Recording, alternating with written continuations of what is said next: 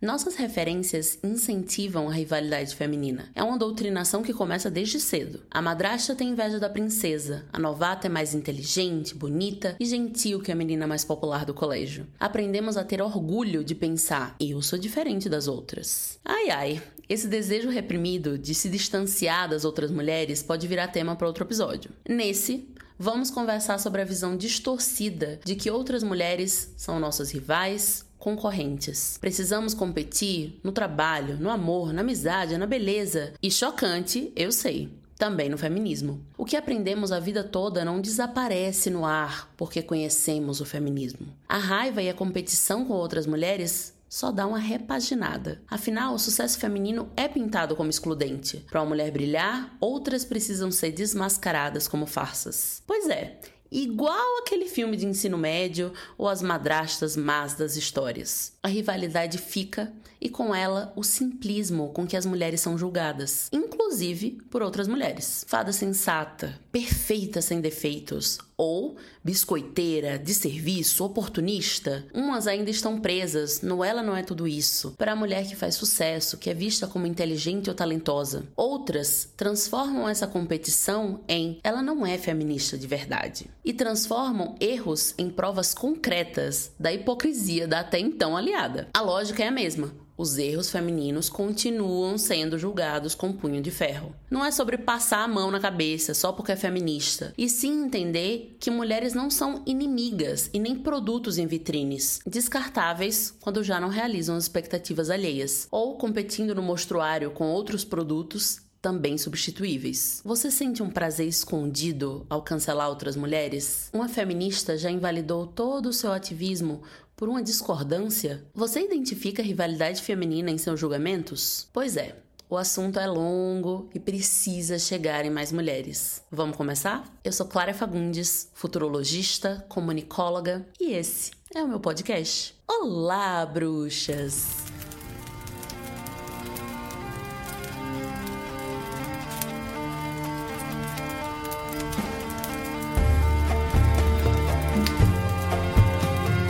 bruxas, eu vou dar uma recapitulada antes de tudo, ok? Nós estamos na segunda temporada do podcast, focada nas questões da socialização feminina. Já falamos sobre o tabu da sexualidade com a ginecologista Marcela McGowan, o mito da beleza com a psicanalista Manuela Xavier, e agora estamos começando o terceiro episódio com a cantora e atriz Julia Conrad, em que vamos falar sobre rivalidade feminina. Não esqueça de seguir o Olá Bruxas no Instagram, enviar seus pitacos, feedbacks e trocar comigo nessa minha nova empreitada podcaster. Oi, Júlia, eu estou muito feliz de você estar aqui. Por favor, apresente-se para as bruxas. Olá! Eu tô muito feliz de estar aqui. Gente, eu tô muito animada, porque, enfim, eu, eu, sou, eu sou muito chat do seu conteúdo, eu adoro. Eu sempre fico, tipo, dividindo e compartilhando com as amigas, eu acho incrível. Enfim, momento fangirl. Meu nome é Julia Conrad, sou atriz, sou cantora, tenho 31 anos, sou de Recife e é isso, estamos aqui navegando esses, esses mares muito loucos. Maravilhosa! Privada das mais diferentes formas, né? No cinema, nos livros, nas músicas, nos conselhos que a gente ouve na infância, nas nossas referências de sucesso e de vilãs. Mas a quem serve a rivalidade feminina? As mulheres, certamente não. E a rivalidade é uma expressão e opressão do patriarcado, uma ferramenta bem eficaz para alienar, despolitizar e afastar mulheres. E aí, quais foram as suas primeiras referências e más influências que incentivaram a rivalidade feminina. Você lembra? A imagem que tá me vindo agora, tipo, tá no colégio, sei lá, uns 5, 6 anos, tipo, muito novinha, e gostar do menino, aquela primeira, aquele primeiro amorzinho de infância, e obviamente ele gosta de outra menina, e imediatamente você é inimiga daquela menina, porque ela, ele gosta dela, ou ela gosta dele, enfim, você tá de fora. Ou aquela comparação, né? Tipo, ai, por que, que você não é tão arrumadinha que nem fulaninha? Por que, que você não usa um vestidinho igual fulaninha? Por que, que você não brinca de boneca igual fulaninha? Aquela coisa, né? Desde sempre tem essa comparação, desde criança. Ai, olha que linda ela. E sempre nesse lugar de fofa, querida, linda, comportada. Quase um, um grooming, né? Pra, pra Bela recatada do lar que virá depois. É verdade, completamente conectados. Eu penso, acho que a primeira, assim. Não sei se é a primeira, mas é uma das primeiras que me vem à mente. Bela, da Bela e a Fera. Porque, assim, de, até as princesas em geral, né? Cinderela também, Branca de Neve, mas Bela me pega num lugar porque Bela era diferente porque ela era inteligente, né? Então, a, naquela musiquinha que, que apresenta ela, né? Fala assim: ah, o nome dela quer dizer Bela, não é difícil de entender. Ela é bastante inteligente, não se parece com a gente. São as outras mulheres do, do vilarejo cantando. Ela não se parece com a gente porque ela é bela e inteligente, né? Então, eu acho que, que já coloca ali na nossa mente a ideia do ser diferente das outras. Nossa, é incrível ser diferente das outras, porque as outras não são. Eu não sou como as outras garotas. Eu sou diferente. eu sou amiga de todos os meninos. Eu sou diferente. Exato. Elas são fúteis, elas são bobas, elas. Nossa, são um monte de cabeça de vento, mas eu não, porque eu gosto de ler, eu sei lá, uso óculos em algumas situações. Tem vários, várias comédias românticas que tem isso, né? Tipo, ah, ela usa óculos, ela lê, e aí isso já faz dela muito diferente das outras garotas. que outro filme, série, você lembra alguma coisa assim? Cara, se você for parar pra pensar, tudo tem isso, absolutamente tudo. Ainda mais se você for adentrar o, o, grande reino de comédias românticas, né? Tipo, é sobre isso. Todos os filmes são sobre isso. Sobre a garota que é meio diferente. Ela é gata, mas ela não liga muito pra aparência. E aí ela tem, sei lá, ela anda de skate, ou ela sabe mexer com carros. Ela tem cabelo colorido também. Ela tem cabelo colorido. e todos os amigos dela são meninos. E aí ela é diferente. Enfim, é é, e aí a Patricinha, normalmente, né? A que se arruma, a que liga pra, pra moda, pra beleza, pra essas coisas, é taxada de fútil, é a vilã, normalmente. Cara, é, é sempre, se você for parar pra pensar, absolutamente isso tá em tudo. Ela é, a rivalidade ela é cultivada e perpetuada para sempre.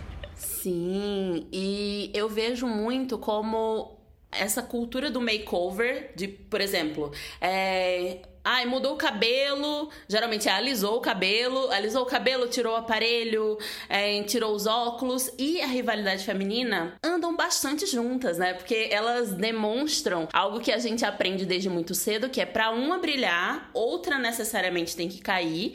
E o sucesso vem bem atrelado à aparência, né? Então, ela já era bonita. Geralmente é uma, uma menina completamente no padrão, assim. Mas ela tinha óculos, ou ela tinha aparelho, ou ela tinha tinha o cabelo cacheado, ou né, qualquer outra coisa que simplesmente ela precisava de um makeover para mudar completamente. E aí vem a essência da rivalidade feminina, que é a, a vilã aponta as falhas nessa mocinha e de repente isso ajuda a mocinha a subir, né? Porque a vilã não pode estar tá no topo enquanto a mocinha tá no topo. Uma das duas tem que cair para o sucesso acontecer, né? E daí a vilã faz isso com a mocinha, mas a mocinha é mais merecedora. Então então não importa o que a vilã faça, no fundo ela é melhor, ela é mais, ela é mais bonita, ela é mais inteligente, ela é mais tudo. Era só passar por um makeover.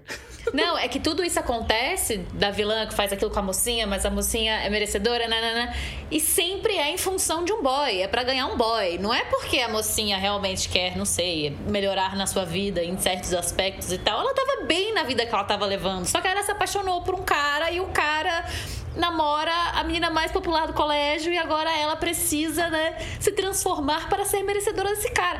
É sempre em função do boy. É muito, é muito louco isso. Tipo, eu como atriz, quando eu comecei a, a, chegar num lugar da carreira onde eu tenho o privilégio de escolher alguns papéis, poucos ainda, mas às vezes dá para dar uma escolhida no que eu quero fazer. A quantidade de trabalho onde os personagens fortes femininos são dependentes de um personagem masculino. Onde estão as histórias de mulheres, contada por mulheres, escritas por mulheres, para mulheres. É, sempre tem o cara que você tá na função dele. Sua, sua trajetória, seu arco, seu aprendizado é em função de um cara. E isso é bizarro. Nossa, você já ouviu falar do Bechdel Test?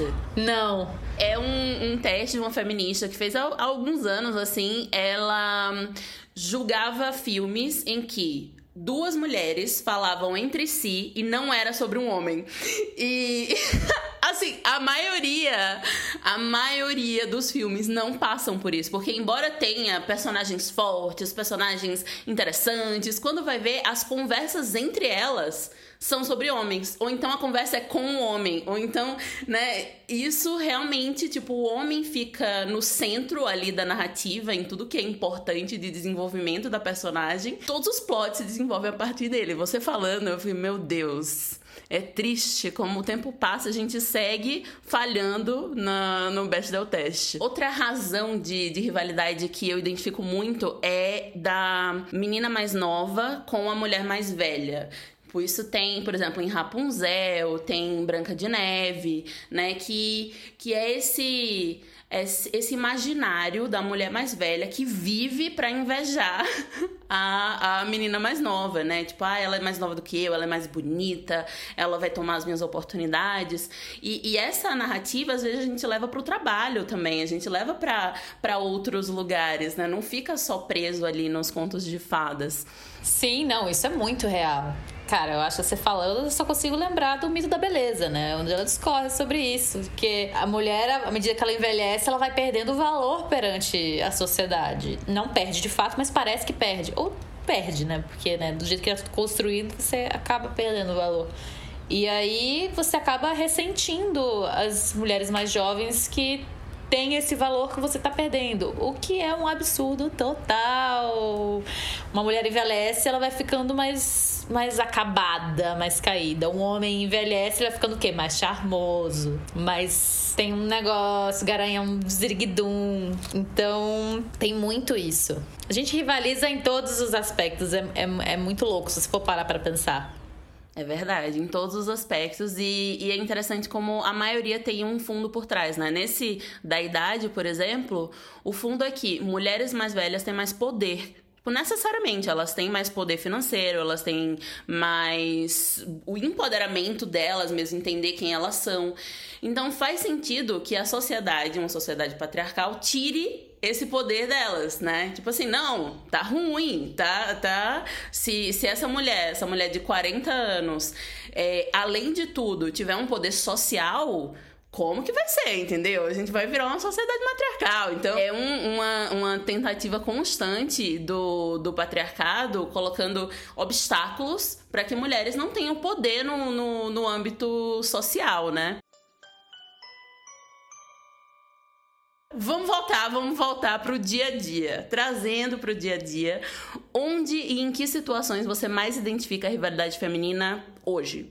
Na minha profissão, fazer teste é uma coisa assim que se você se você não tiver a cabeça no lugar, você começa a criar uma narrativa totalmente tóxica sobre aquele teste que você está fazendo para um trabalho. E eu quando era mais nova, eu ficava super ressentida de não ter pego. Aí eu queria saber quem pegou aquele papel. Aí eu queria saber se aquela pessoa estava fazendo melhor do que eu poderia fazer. E tipo, você entra numas bizarras, assim, ou você tá na sala de, de, de pra entrar pro teste, tem um monte de menina, tudo igual, né? Sempre o mesmo perfil. Aí você já fica olhando, né? Não, mas porque aquela ali botou muita maquiagem. Não, mas ai, eu deveria ter botado um salto alto. Ai, mas será que eu sei tudo? Hum, tô escutando, tô escutando a menina dando texto lá dentro. Caraca, ela, tipo, fez algo muito incrível. Não, não vou ser eu, não vou ser eu. E meu trabalho, infelizmente, ele é pautado em cima de da rivalidade. Então, assim, é um trabalho diário para mim. É entender que é, o ganho de uma não significa a perda de outra. Nas palavras da Olivia Rodrigo, né? I know her gain is not my loss. Maravilhosa. É sobre isso, assim, você parar para refletir, pensar de fato onde que estão suas inseguranças, por que, que elas estão ali onde elas estão e não projetar isso em outra pessoa, porque enfim, agora depois de mais velha, um pouco mais madura, cabeça no lugar, cara, é, situação de teste é onde eu faço as melhores amizades, porque aí você já troca figurinha, você vai com outra cabeça, você tá aberto, você torce uma pela outra, é, entra num, num, outro lugar de tipo, cara, vai ser bom de qualquer jeito, a gente vai se ajudar aqui e vai ser incrível do jeito que tiver que ser, sabe? Eu acho que, para mim, a rivalidade entra muito nesse lugar do dia a dia. Nossa, sim, isso é muito muito importante essa jornada, né? A jornada que começa em rivalidade e termina em amizade, em, em reconhecer que bom, em muitas situações nós sofremos as mesmas coisas, nós estamos aqui no contexto do teste é ansiedade, é querer o trabalho, né? Mas na sociedade são tantas coisas que temos em comum com outras mulheres pra gente estar tá competindo, quando a gente podia se unir, né? E você falando é, sobre a rivalidade nos testes, eu acho que também tem um, um, incentivo disso na mídia, né? Porque a mídia vai, vai falar sobre mulheres e muitas vezes compara com outras. Então, é, ou então compara com o próprio trabalho anterior, tipo, ah, quando ela era mais jovem, ela era mais bonita. Naquela época, antes e depois. É, isso acontece muito mais com mulheres do que com homens, né? E, e algo que eu vejo que comum e muita gente passa e não percebe que a rivalidade é a vontade de dizer ela nem é tudo isso. Não sei o que vem nela. Não sei o que vem nela. Sem graça, nossa. E aí você vai ver esses comentários, um monte, várias mulheres. Ai, eu não, não consigo justificar, só não gosto dela. Sabe por quê? Porque é rivalidade. É, não tem um, um motivo é, específico, assim. É, eu acho que também algo que você citou antes do, da, das mulheres que têm orgulho de ser amigas de homens, né? E, e, isso tá em tudo, né? Ah, eu prefiro trabalhar com homens, é, eu, eu não, não sou fútil como as outras.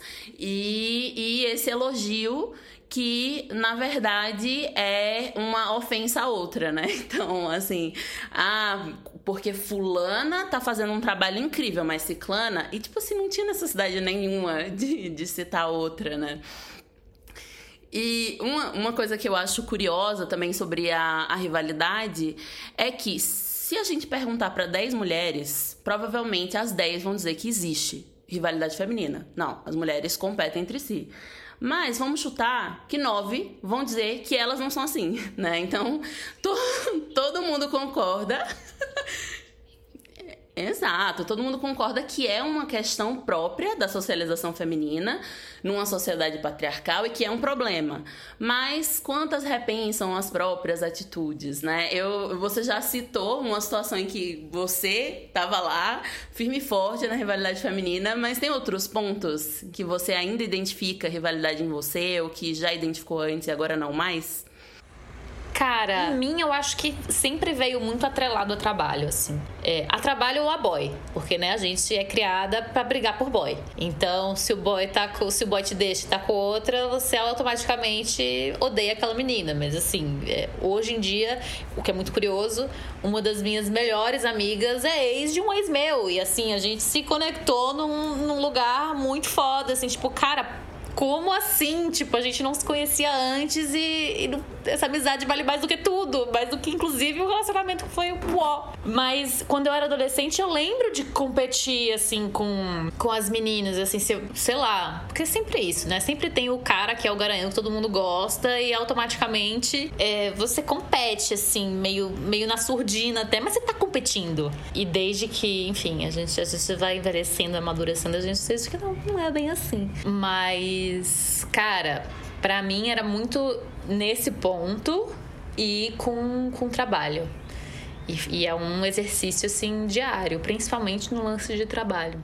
É, não some do nada, óbvio. Para mim, eu, eu acho que é o sucesso intelectual, assim, principalmente atrelado à idade, porque eu, eu sempre fui a mais nova, eu sempre fiz primeiro, sabe? Eu sempre fui muito adiantada pra minha idade e eu cresci com esse reloginho de que eu tinha que continuar adiantada. Sei lá, hoje, quando eu vejo, por exemplo, uma mulher doutora aos 31, me dá um negócio, entendeu? Que é tipo assim, tô errada, tô atrasada, socorro, cadê meu doutorado? Então eu acho que bate aí e, e, óbvio, sempre tem a ver com o que a gente valoriza, né? Tipo, você fala de trabalho, eu falo do, da, da educação, são coisas que a gente valoriza, mas que eu dificilmente vou olhar isso para um homem, né? Eu, eu, faço essa, essa comparação com outras mulheres. Totalmente. Eu lembrei agora, eu me formei fora. E na minha, na minha turma de conservatório, eu me formei junto com a Maddie Brewer, que ela é uma atriz, enfim, eu me formei na gringa. Ela trabalhou em Orange is the New Black, Handmaid's Tale, é a Janina, que não tem. A, que fica cega. Maravilhosa. E até hoje, assim, eu amo ela, a gente é amiga, a gente se adora. Mas até hoje, tipo, eu me pego me comparando com ela de tipo, cara, mas a gente se formou junto, a menina já tá lá em Hollywood, quebrando tudo, mano. Indicada pro M. Caralho, tipo, cadê a minha vez, sabe? Você fica assim, tipo, mas vem essa, essa primeira reação e depois você fica muito feliz pela pessoa, você gosta da pessoa, você quer que a pessoa tenha todo o sucesso do mundo. E aí você fala, tipo, cara, calma, são histórias diferentes, são trajetórias diferentes, são recorridos diferentes, tipo, e faz parte, tá tudo bem. Cada uma tem seu lugar e tá ótimo, tá lindo. Vai ser lindo de qualquer jeito. Eu me pego às vezes falando, caralho, mano, eu tô atrasada, cara, 31 anos. Tipo, quê? Bora, bora. Ou vejo minhas, minhas amigas que não, que, enfim, seguiram vidas mais tradicionais, né? Já casadas, no terceiro filho. Eu fico, meu Deus. Ah, sim, porque tô, tem os dois lados, né? Tem o lado do, do trabalho, do intelecto, da educação, do destaque, e tem o outro que é da família, da casa própria. Né? Sim! Eu, meu Deus, ainda tô vivendo de aluguel, não nem sonho ter filho ainda. Será que eu tô. Tem alguma coisa errada comigo? Não, não pode ser. Tem alguma coisa errada comigo. E é essa sensação de comparação constante, o que é bizarro. Nossa, falando em comparação, eu queria pensar nas razões da rivalidade feminina. Essa eu acho que é uma, a, a, comparação. Mas as razões além da socialização, do que é externo, do que é social, né, do que é referência, os sentimentos. Esses sentimentos que levam a mulher a competir com outra. Quais você pensa? Cara, a sensação é como se só houvesse um lugar, um lugar, tipo uma vaga sempre só tem uma vaga. E você precisa estar naquela vaga, independente do que seja a vaga. A vaga de, de mais bela, a vaga de melhor mãe, a vaga de melhor atriz, a vaga de melhor aluna, a vaga de melhor namorada, a vaga. Só tem uma. É como se fosse isso. E você sempre tem que correr para aquela vaga, porque se você não pegar aquela vaga, você não tem valor nenhum. A sensação que fica quando eu paro para pensar é isso, uma competição, é quase um concurso público, né, entre as mulheres para uma única vaga em cada categoria. Para mim a sensação é muito dessa, de concurso público mesmo, se está lá prestando e se não vier, cara, a vida acabou. É muito curioso, porque quando eu tava pensando nas razões, isso me veio logo de cara também. Que é, é o sucesso feminino é excludente, né? Pra uma ser bem sucedida, a outra necessariamente não pode ser. Só que eu acho que aí a gente vai pro social, que é a falta de representatividade. Porque, por exemplo, numa empresa, às vezes tem 20 diretores, só tem três diretoras mulheres. As mulheres que não são diretoras ainda, naturalmente entendem que tem menos espaço para mulheres, né? Se fossem assim, 20 diretores, tem 10 e 10, beleza, eu não tô concorrendo entre as mulheres. Tem espaços iguais aqui. É algo genuíno em que eu vou trabalhar melhor e eu vou ter espaço nessa diretoria. Mas quando você vê que tem um monte de homem naquele espaço de sucesso e só pouquíssimas mulheres, é quase um instinto natural você pensar, beleza, então eu tenho que ignorar esses homens, eu não tô competindo diretamente com eles, eu tenho que competir com quem tá mais próximo da realidade, da minha realidade, né? E isso vale para muitas coisas, muitas coisas, tipo, beleza, vale, para trabalho, vale. Todos os dados comprovam a desigualdade no mercado de trabalho, né? Recentemente lançaram um estudo sobre CEOs. As mulheres CEOs são tipo 3%, 4%. Então é natural que você olhe para cima e fale: beleza, eu, não, eu realmente não posso competir entre os homens. Eu tenho que competir com essa brecha, essa brechinha que abriram aqui para mulheres. Quando na verdade a gente tem que pensar, beleza, ela entrou lá e ela vai abrir essa brecha, né? Tipo, e, e cada uma que vai subindo tem que ir abrindo um pouquinho para as que vêm depois. Exato, fica insistindo naquele espaço minúsculo que não cabe. Aí realmente não, não cabe em todas as mulheres. Mas se cada uma que for indo vai abrindo para próxima, Aí vai ser diferente, né? No, num futuro. E eu acho que tá muito associado também à insegurança. A, a síndrome da impostora também é algo que, se a gente perguntar numa sala gigante de mulheres, todas as mãozinhas vão se levantar. Eu, eu me sinto impostora, eu me sinto uma farsa. E aí, se essas mulheres se sentem farsas, elas tendem a apontar a farsa na outra, né? Porque o olho vira pro outro. Se eu tô apontando o erro de uma terceira, ninguém tá apontando para mim. E eu tenho um monte. Eu sei que eu tenho um monte porque eu me sinto uma farsa, né? E, e a insegurança entra firme e forte nisso, quando na verdade a gente deveria estar tá falando sobre essas inseguranças. Porque, em geral, são as mesmas, são muito semelhantes, né? A gente vai falar em inseguranças femininas, em sensação de, de farsa. Eu fico pensando na primeira pessoa, assim, que falou: Olha, eu me sinto impostora. E outro falou: Eu também. Aí outro surgiu do. eu também.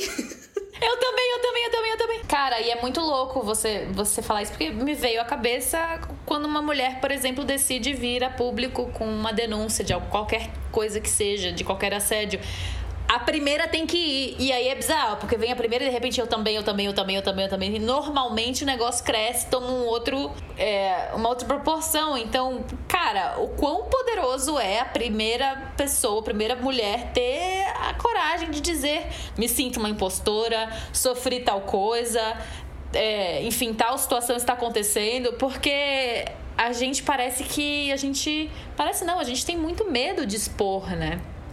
Qualquer coisa que seja, as nossas inseguranças e as, e as nossas dores também. Inclusive, dentro do feminismo, existe uma rivalidade louca, muito louca. Quem é mais feminista? Vamos, vamos brincar disso? Quem é mais feminista, né? Quem pratica mais sororidade? Vamos lá! E isso é muito, muito, muito tóxico. A gente tá tão criada e cultivada para rivalizar que até no movimento que nasce pra gente se libertar de todas as amarras, a gente rivaliza é, porque todo o imaginário, né, e, e, o desejo de rivalizar com mulheres não vai sumir do nada. E a gente não nasce feminista. A gente estuda o feminismo e entende, beleza, isso aqui é para mim. Só que até esse momento chegar, tem toda uma criação que tá ali dizendo, não, as outras são perigosas, as outras é melhor desconfiar, é melhor não contar quando você tá muito feliz, porque vai que sua amiga né, faz isso, isso e aquilo. Não fale muito bem do cara que você gosta, porque vai que nunca se sabe, né, que é um, um um discurso que homens dificilmente têm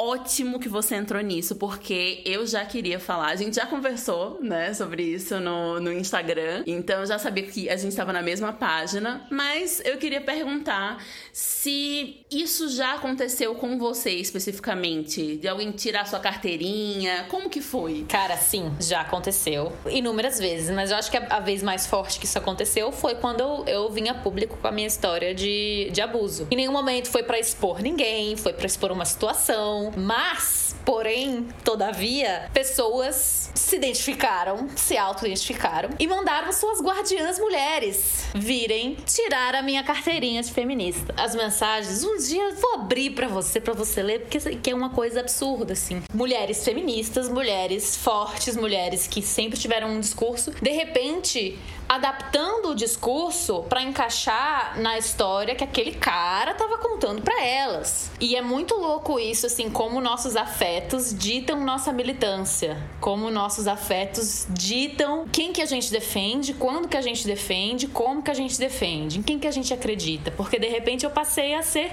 não, você tá mentindo porque você tá querendo, você tá querendo ibope, porque você tá querendo, enfim, voltar para a mídia. E aí as coisas iam piorando, de tipo, não, na verdade verdade, você está praticando femismo, porque você odeia homens. Cara, é tipo, vamos, vamos parar. É, vamos conversar, porque isso tá muito errado, assim. Primeiro que feminismo não existe. A gente vive numa sociedade tem uma estrutura que isso é impossível de existir. É impossível um homem ser subjugado por mulheres. É impossível, não vai acontecer. A estrutura não permite. Óbvio, você pode ter mulheres que odeiam homens, sim, isso existe, mas como estrutura de sociedade, não vão. Um homem hétero, branco, ainda cis, sei lá, rico, com poder aquisitivo, imagina, jamais vai ser oprimido. É, e dois, falar sobre o que eu acho muito importante, a sororidade compulsória. Que você precisa, você precisa acreditar, é, acreditar não, você precisa defender e concordar com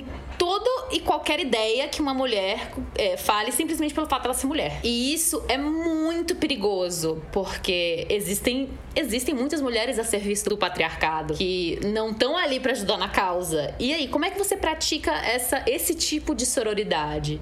E também o fato de a sororidade e, e, a rivalidade feminina, elas não são mutuamente excludentes uma das outras. É, porque não exercer sororidade contra a mulher não precisa significar a perpetuação dessa rivalidade. Significa simplesmente você dar um passo para trás e entender que existem visões diferentes e que não necessariamente essas duas mulheres estão lutando pelas mesmas ideias, pelas mesmas, pelas mesmas coisas. Cara, quando isso aconteceu comigo, foi muito louco. Hoje em dia, enfim, já se fosse um ano e meio, quanto passou. Mas no momento eu me senti super revitimizada, porque, né, tipo, tava vindo aquela pessoa, aquelas mulheres ali me invalidando, invalidando minha história, porque acreditavam na história que outra pessoa estava contando, uma pessoa que sequer veio a ser exposta, o que é mais louco, né? Mas enfim, quando a carapuça serve, as coisas acontecem. E foi, e foi muito, muito, muito, muito, muito louco o nível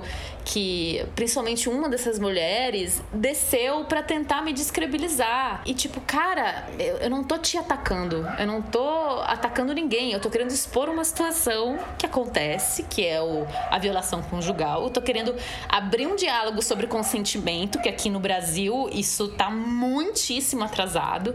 Abrir um diálogo sobre muitas mulheres que estão casadas se sentem, se sentem no dever de ter relações sexuais sem vontade com os maridos, porque ABCD ou vão, vão embora, é, ou vão procurar na rua. É, entender que é, estupro não significa necessariamente uma violência física, não é só a mulher que é agarrada, espancada e tudo isso, ele vem de uma forma muito insidiosa. Mas não, como estava atacando um afeto dessas mulheres, a minha palavra não valia. Nossa, as bruxas que estão ouvindo já sabem qual é o meu diagnóstico: guardiã de homem. Guarde, exatamente, guardiã de homem. Eu adorei esse, esse post, cara. Se vocês os carrosséis, eu curtia.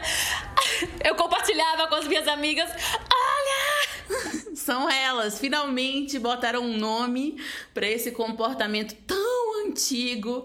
E foi isso, assim, as guardiãs de homens, elas surgem como fênix, né, das cinzas, quando um homem precisa ser defendido, independentemente do que aconteça. Inclusive, tem várias guardiãs de homens no, no feminismo. Mas eu curti, como você falou, da, da sororidade compulsória, que é algo que eu falo bastante também sobre sororidade, porque as pessoas usam sororidade quase como uma arma, né? Assim, é, você tem que ter sororidade. É, é um feministômetro, mais ou menos, né? Então, ah, quanto de sororidade você tem por todas as mulheres, porque senão é sororidade seletiva, é feminismo seletivo.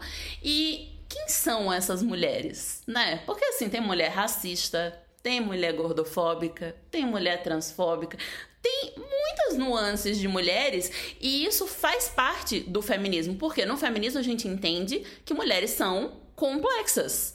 Então, se, se a gente aceita que mulheres são pessoas completas, elas não são, ai, bibelô de casa, elas não são belas recatadas do lar, elas são mulheres complexas. Elas erram, elas reproduzem preconceito, elas oprimem outras mulheres. Então a sororidade vem muito nessa nesse lugar de mulheres brancas que usam com mulheres negras, né? Ou mulheres magras que usam com mulheres gordas, que é para você ter sororidade comigo. Beleza, mas você tá pensando na opressão que você tá exercendo nessa outra mulher ou você quer falar só sobre gênero, né? Esquecem todos os outros recortes sociais em que nós estamos é, inseridas. Né? Então a, a sororidade é, é, toda uma questão, porque para mim é junto ali com o se ame do jeito que você é, é um discurso raso, né? E não é suficiente, não é suficiente. A gente precisa politizar essas conversas, né? Até porque, cara, se ame do jeito que você é, se aceite a qualquer custo, você vem, você, você foi criada numa sociedade que, que vem com uma ideia, uma referência e um padrão de o que é belo, o que não é, que está sendo cultivado há muito tempo. Como você pode exigir de uma pessoa que vive sob a pressão desse padrão que do dia pra noite ela tem que se aceitar a qualquer custa. Não é sobre isso, não é o tem que. Não tem que nada, ninguém tem que nada, vamos conversar por aí.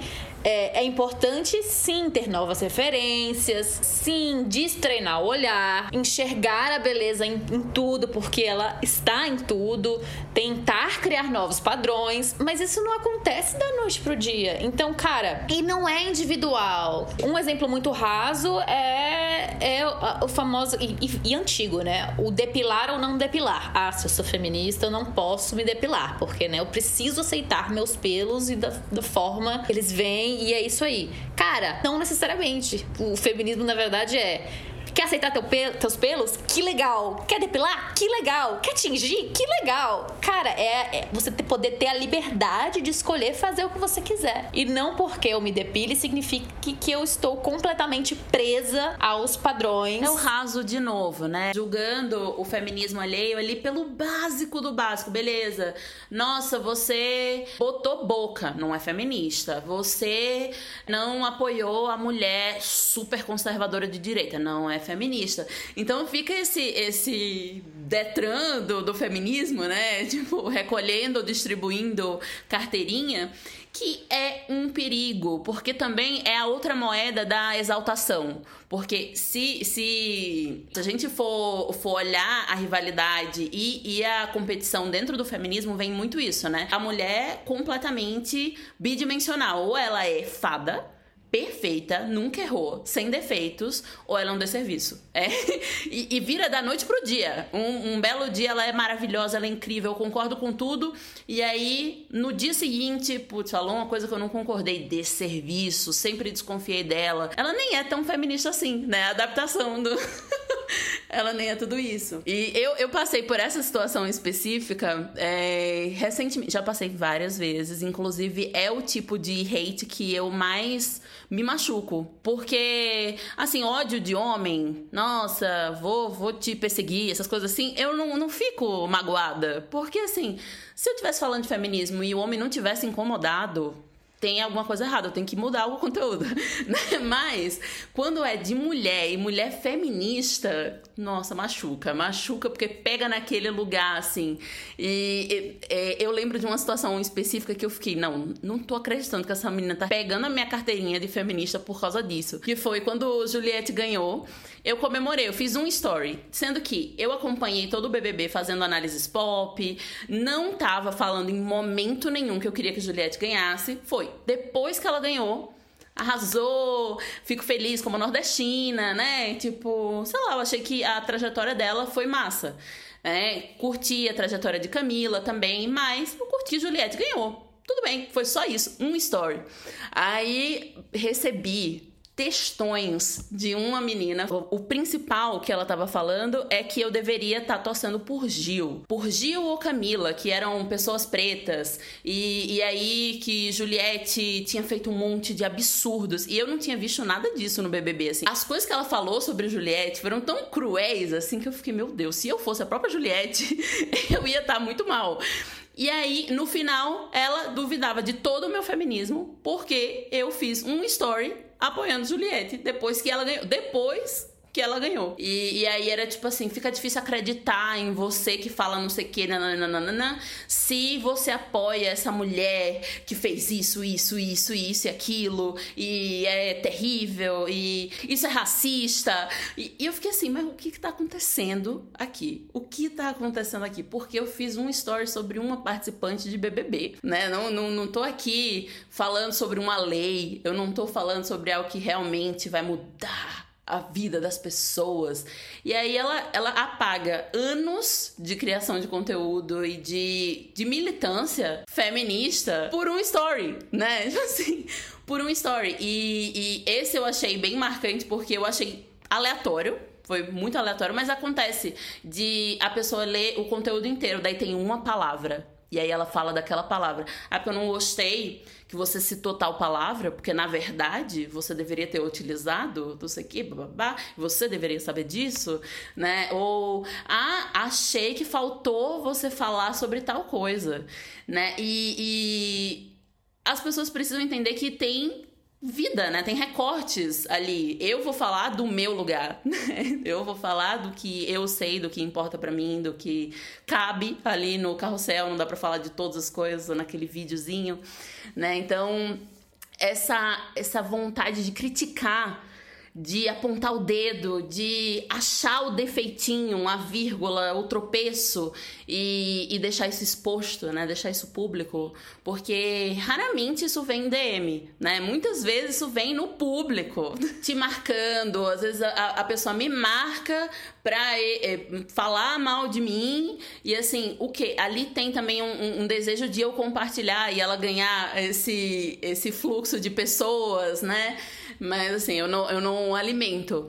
Porém, é, dentro do feminismo, tem essa lógica da crítica, essa lógica do apontar o dedo, essa lógica do tipo, ou tá 100% certo ou tá 100% errada, que a gente traz da rivalidade feminina, né?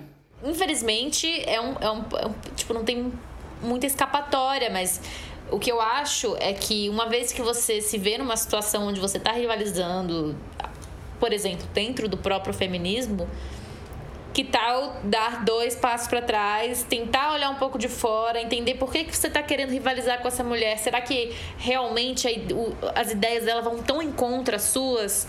Será que realmente vai tão em contra o que você acredita? Será que realmente ela está fazendo esse serviço? Ou será que é só uma perpetuação daquilo que você foi doutrinada a fazer durante toda a sua vida? Eu acho que falta muito esse, esse olhar crítico, assim, principalmente dentro de movimentos sociais, assim, de você sempre sempre tá fazendo uma autocrítica, fazendo uma autocrítica e entendendo é, como melhorar, porque assim, é o que você falou, ninguém é perfeita sem defeitos e ninguém é, é, é, é péssima de serviço totalmente. E ninguém nasce sabendo de tudo, ninguém nasce 100% desconstruído. Estamos todos em processo de desconstrução e faz parte faz parte errar às vezes. O legal quando você erra é você assumir o BO e, enfim, fazer as reparações devidas de uma forma sincera, de uma forma honesta, de uma forma que permita que essa evolução aconteça. Não só botar uma roupinha branca e pedir desculpa nos stories e, e tchau.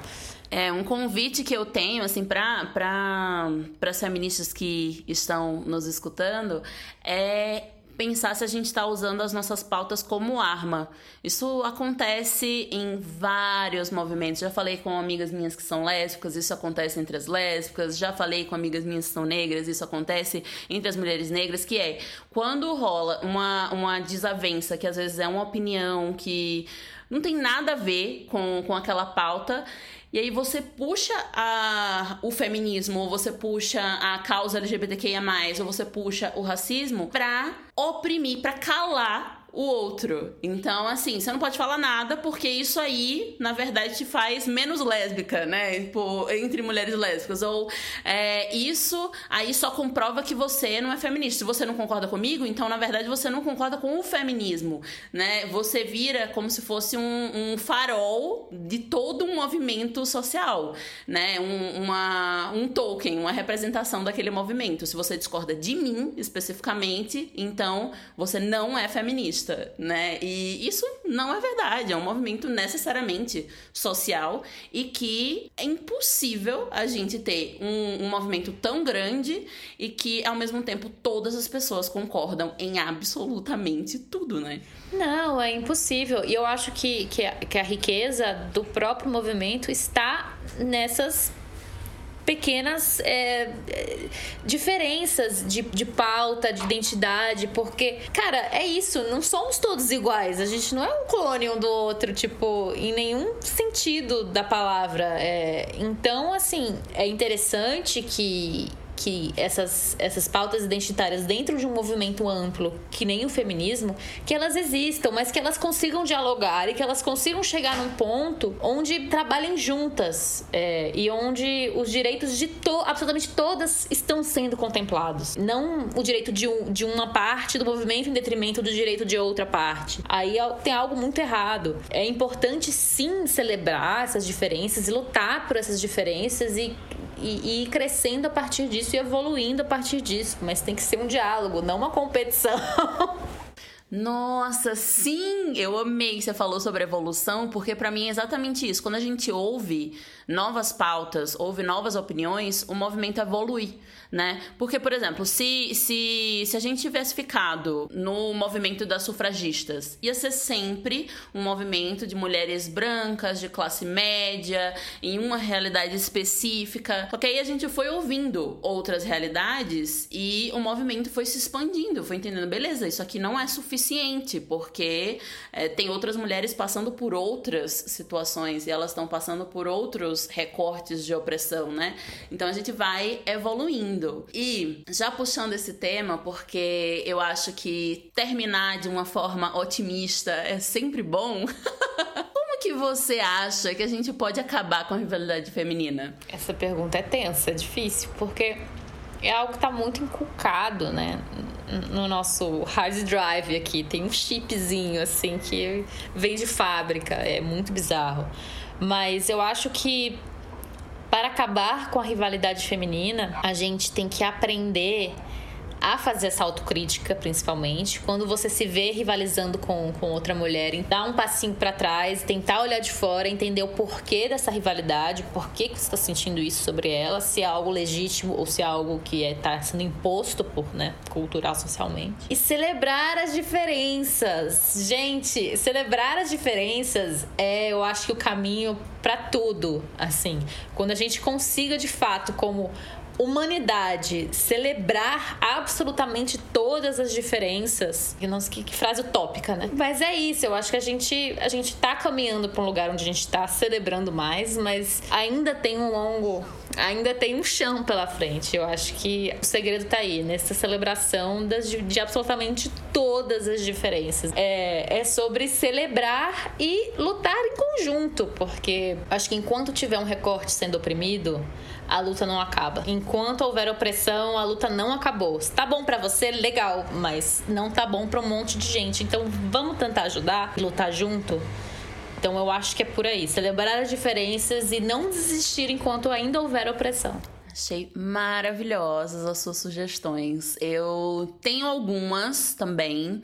Eu acho que uma das primeiras e algo que pode realmente fazer um impacto é, na, na vida de mulheres é aumentar a representatividade na política, na justiça, na mídia e nas, nas estratégias, nas, nas cadeiras de CEOs das empresas, né? Porque isso facilita com que mais mulheres tenham acesso à independência financeira, com que mais mulheres tenham acesso a outras referências, né? Que volta para aquilo da, dos filmes, das séries, das novelas e afins. Se tem mulheres contando essas histórias e tendo autonomia para escolher como essas histórias vão ser contadas, as meninas que consumirem esses, esses produtos né, de, de mídia já vão ter outra visão das relações femininas, né? Então, beleza, já tô aqui pensando no, no grande, no político, na justiça, né? porque tem que também judicializar essas questões. Quando as leis acontecem, a cultura muda junto com as leis,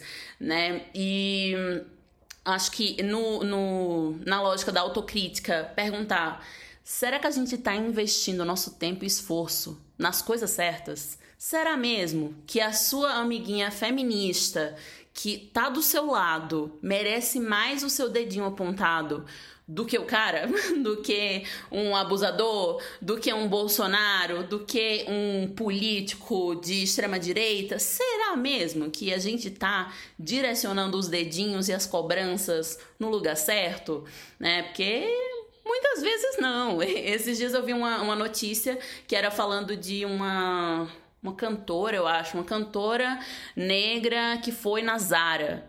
Será, minha gente, que o dedinho tem que estar tá na cantora negra que entrou na Zara e não na Zara, né? E, e em quem faz publicidade para Zara? Os dedos estão apontados para os lugares errados. A gente está é, cobrando dos oprimidos da, ou dos nossos aliados, coisas que a gente deveria estar tá cobrando do outro lado, dos opressores e de quem está é, contra a gente, está contra as feministas, está contra as mulheres, né? E, e aí, práticas do dia a dia. Práticas do dia a dia eu sugiro não elogiar com comparação. Às vezes vem na boca, né? Vem na língua, na ponta da língua a comparação para a comparação, só elogie, de boinha, né? É, não cobrar de mulheres a perfeição. Então, assim, ah, é algo que eu vi, inclusive, sobre a Juliette. Toda vez que aparece Juliette na, nas, nas notícias, vem alguém falar, ela não é tudo isso. Nossa, não sei o que veio nela. Mas, assim, ela não é tudo isso relacionado a quê, né? Porque eu não vejo essas pessoas falando sobre Rodolfo dessa mesma forma. Ah, ele não é tudo isso. E Rodolfo certamente não é tudo isso. Então, assim, é, até esses, esses comentários. É... Pensar se a gente não tá cobrando da mulher uma coisa muito extraordinária para que ela mereça o sucesso que ela tá vivendo. E que a gente faz isso na nossa vida, né? Porque se fosse só, ah, eu tô comentando de uma pessoa que nunca me viu na vida, ok. Não, mas se a gente faz isso com a desconhecida, a gente também faz isso com a conhecida, com a amiga, com a ex. Tipo, nossa, mas ouvi dizer que a ex dele é horrível, é louca, é descontrolada. Nossa, ou então a atual. A atual é muito mais feia do que eu, né? Então, é, é, essas lógicas que, que as pessoas têm nos, nas caixinhas de comentários do Instagram de fofoca, elas têm na vida também, né? E, claro, contratar, indicar mulheres ficar feliz com mulheres em, em, lugares de sucesso. E quando você chegar no lugar de sucesso, fazer o favor de trazer mulheres juntos, né? Exatamente. Perpetuando esse, essa aquele desenho de uma mãozinha puxando a outra, Ai, que eu acho sim, tão bonitinho. Tem um gifzinho da, é, das mulheres que vão se puxando. Das mulheres, Ai, elas vão se puxando. É isso. Eu acho que é isso. Se esse, se esse podcast fosse um gif, seria esse. Temos o último quadro deste episódio, que é a lição de casa. Qual que é a lição de casa? São as coisas ou pessoas que as bruxas deveriam ler, seguir, ouvir, que estejam ou não relacionadas a esse assunto. O que, é que você está vendo? O que, é que você está lendo? O que, é que você está ouvindo e quer indicar? Menina, ah, cara, eu tô, tô assistindo finalmente Made, né? Mas eu já vi que você já fez toda uma análise, inclusive tava escutando. Eu falei, não, spoiler, peraí. Tipo, preciso parar aqui. É, não tem que ver a série antes. Preciso terminar. É, tem um livro aqui. Não aguento mais, não aguentar mais. É, não é necessariamente é, não é necessariamente relacionado à pauta de hoje, mas ele fala muito é, como os millennials se tornaram a geração do burnout. Fala muito sobre essa cobrança excessiva que a gente tem e, e enfim, nessas crises de burnout que a gente entra, por que que isso acontece culturalmente, socialmente, ele destrincha bem isso. Eu tô tá sendo uma leitura bem bacana assim. Já fiquei curiosa, inclusive, para ler também. Bom, vou indicar, eu preciso indicar é Cidade Invisível, porque temos aqui a estrela. Sim! Nossa, eu nem fiz meu próprio jabá, não, A gente, gente não sabe se vender, é né? Por isso que eu tive que vender você, entendeu? que é uma série da Netflix que celebra o folclore brasileiro de uma forma muito interessante, muito contemporânea, assim, como fazia tempo que eu não via. A gente, às vezes até séries nacionais vão para o folclore dos Estados Unidos, para o folclore é, da Europa, história que a gente tem, né, que são as nossas raízes, ficam, fica esquecida. E em Cidade Invisível, vocês verão, Júlia maravilhosa. Inclusive, eu, eu tava assistindo, eu voltei pra, pra DM, eu fiz, não acredito! Você está em Cidade Invisível!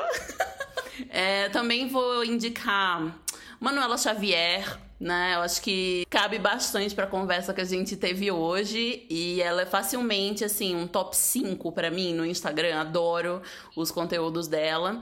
E também uma série que aí sim tá totalmente relacionada à nossa conversa, que é The Morning Show. Você já viu? Gente, sim, nossa, sim, The Morning Show. Talvez a segunda temporada agora, nossa. Sim. Inclusive, eu não vi o episódio da semana passada. Preciso eu também pra não. ver. Eu também não. Tô, tô feliz, Gente. inclusive, que eu vou ver amanhã.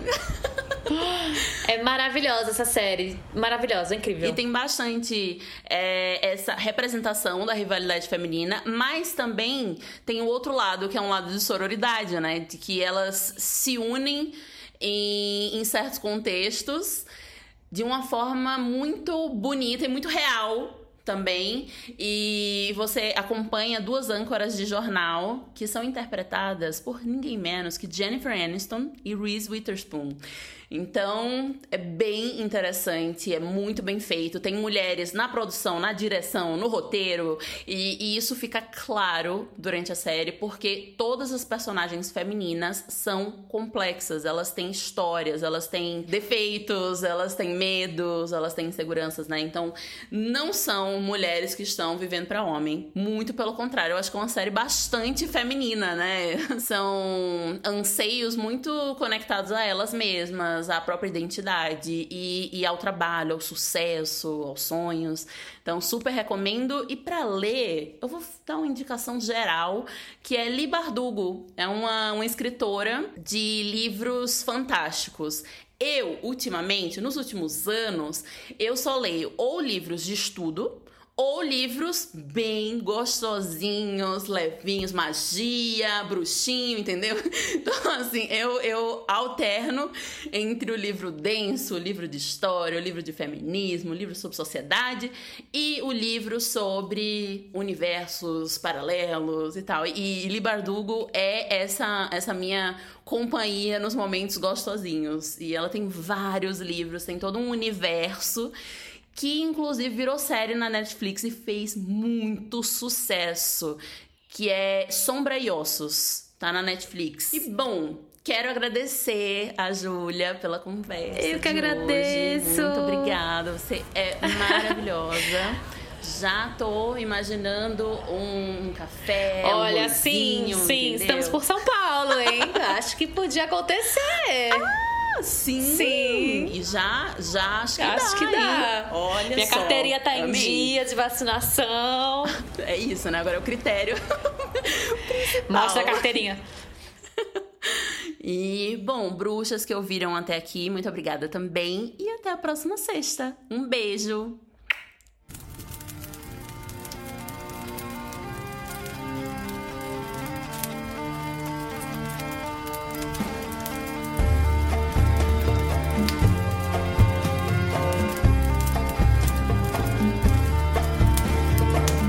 Eu não posso ver, não como todo mundo, mas. Bia, tanta coisa. Eu posso sentir. Blind Man.